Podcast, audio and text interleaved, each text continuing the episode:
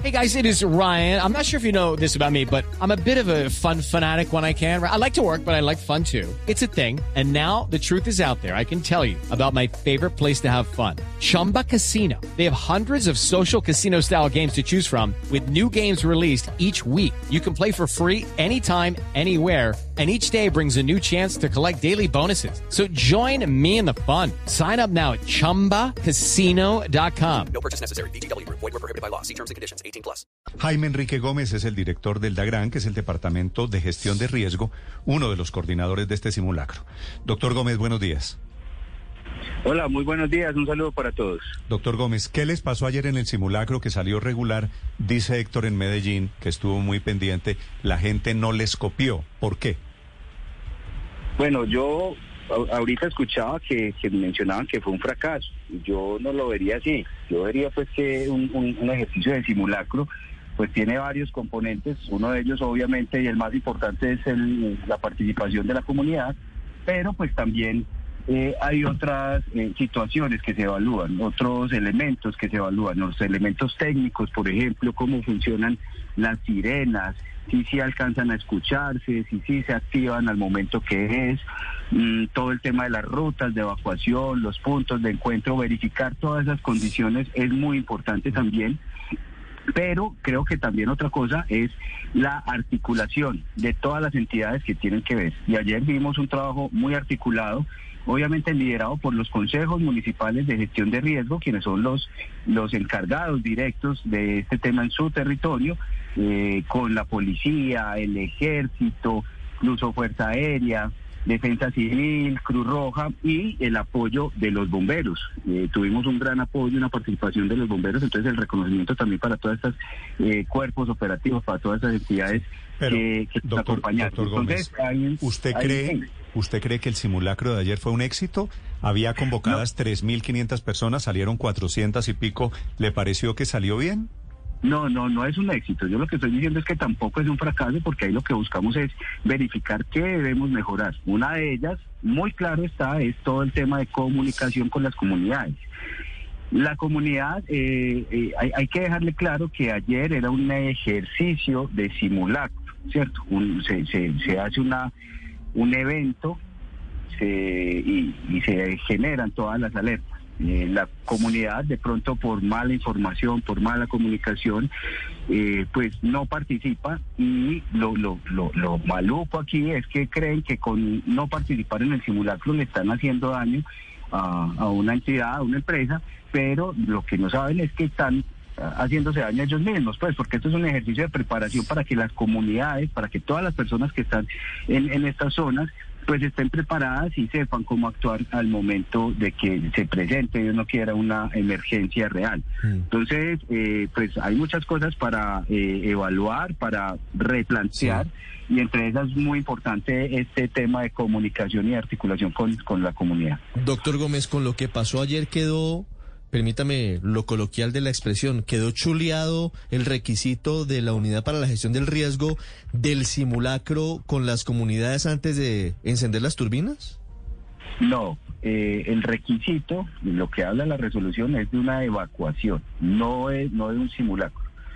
Eh, este ejercicio lo venimos preparando pues desde eh, tal vez la semana pasada, compañía de la Procuraduría, de PM, de los consejos municipales de gestión de riesgo y con el DAGRAN, pues porque, porque de todas maneras son ejercicios que deben hacerse y deben continuarse.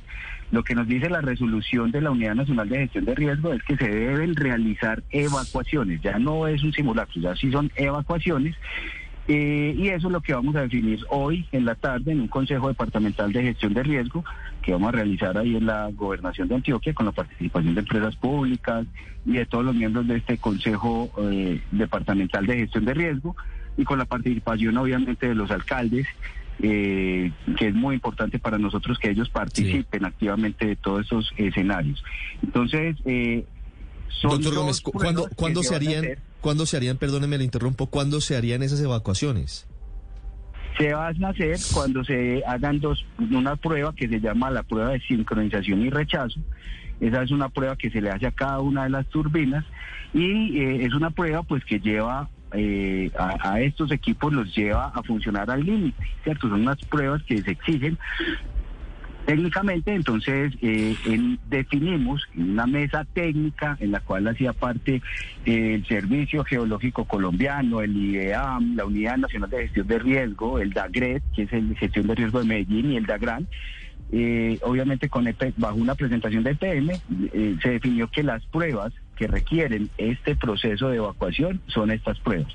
El día de hoy, entonces, nos presentarán unas posibles fechas eh, y cuáles serían pues como las personas que deberían realizar esta evacuación. Esperamos que en la tarde tengamos pues como ya esta información por parte de empresas públicas para eh, empezar a hacer todos los preparativos para eso. Sí, señor Gómez, ¿y cómo sería esa evacuación? ¿Cómo lo tienen pensado, digo, físicamente hacia dónde se trasladarían o en la práctica cómo sería el proceso ese de simulacro de evacuación?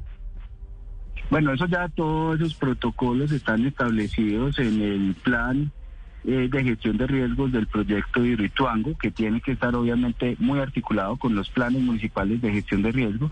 Entonces ahí es donde se definen eh, todos los puntos de encuentro, eh, las rutas de evacuación, que era lo que estábamos revisando el día de ayer. eh, que eso funcionara y todo. Ahora, lo otro es que tenemos que definir por cuánto tiempo se va a realizar eh, esta evacuación. Decir, técnicamente cuánto duran estas pruebas, cuánto eh, eh, podrían o deberían estar las personas evacuadas, si es tema de horas o, o incluso de días, pero entonces eso lo vamos a definir o no lo van a contar técnicamente hoy en EP. Claro, porque entre otras cosas quedan 14 días para el plazo que se impuso EPM antes de tener que hacer un pago de cerca de 800 millones, de 800 mil millones de pesos por cuenta de, del cargo por confiabilidad.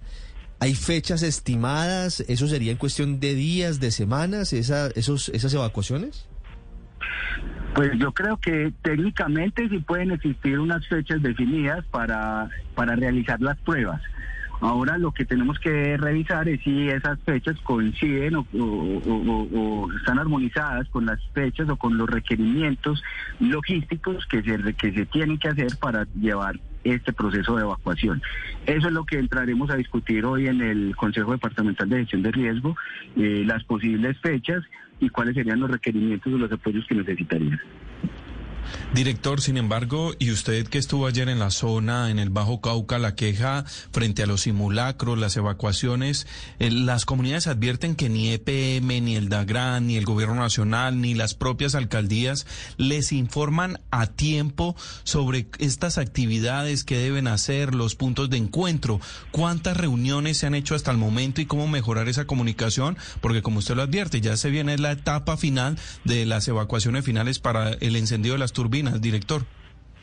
Bueno, eh, aquí tendremos, tendríamos que separar eh, el tema en la responsabilidad de empresas públicas como proyecto, el proyecto de Hidroituango mejor, eh, con su plan de gestión de riesgo de desastres que ha hecho una capacitación a las comunidades, que ha hecho entrega incluso de unos kits, eh, son los encargados de hacer estos puntos de encuentro, de instalar todo el sistema de alertas tempranas, las sirenas, eh, todo este tema, mm, que ellos han hecho varios trabajos o muchos trabajos con la comunidad, pues como informándola en este sentido. Lo otro es, nosotros desde el DAGRAN apoyamos a los consejos municipales de gestión de riesgo para realizar también estas acciones, y no solo las acciones de simulacro, sino también eh, la actualización de los planes municipales de gestión de riesgo y de las estrategias municipales de respuesta a emergencia, que son las herramientas que eh, nos van a dar línea para actuar en todo este sentido.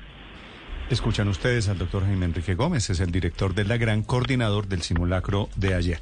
Doctor Gómez, si prenden las turbinas la semana entrante, como parece que las pueden prender las de Hidroituango, ¿usted queda tranquilo con el simulacro tal y como quedó planteado ayer, con esas gentes que están en comunidades vulnerables y en riesgo?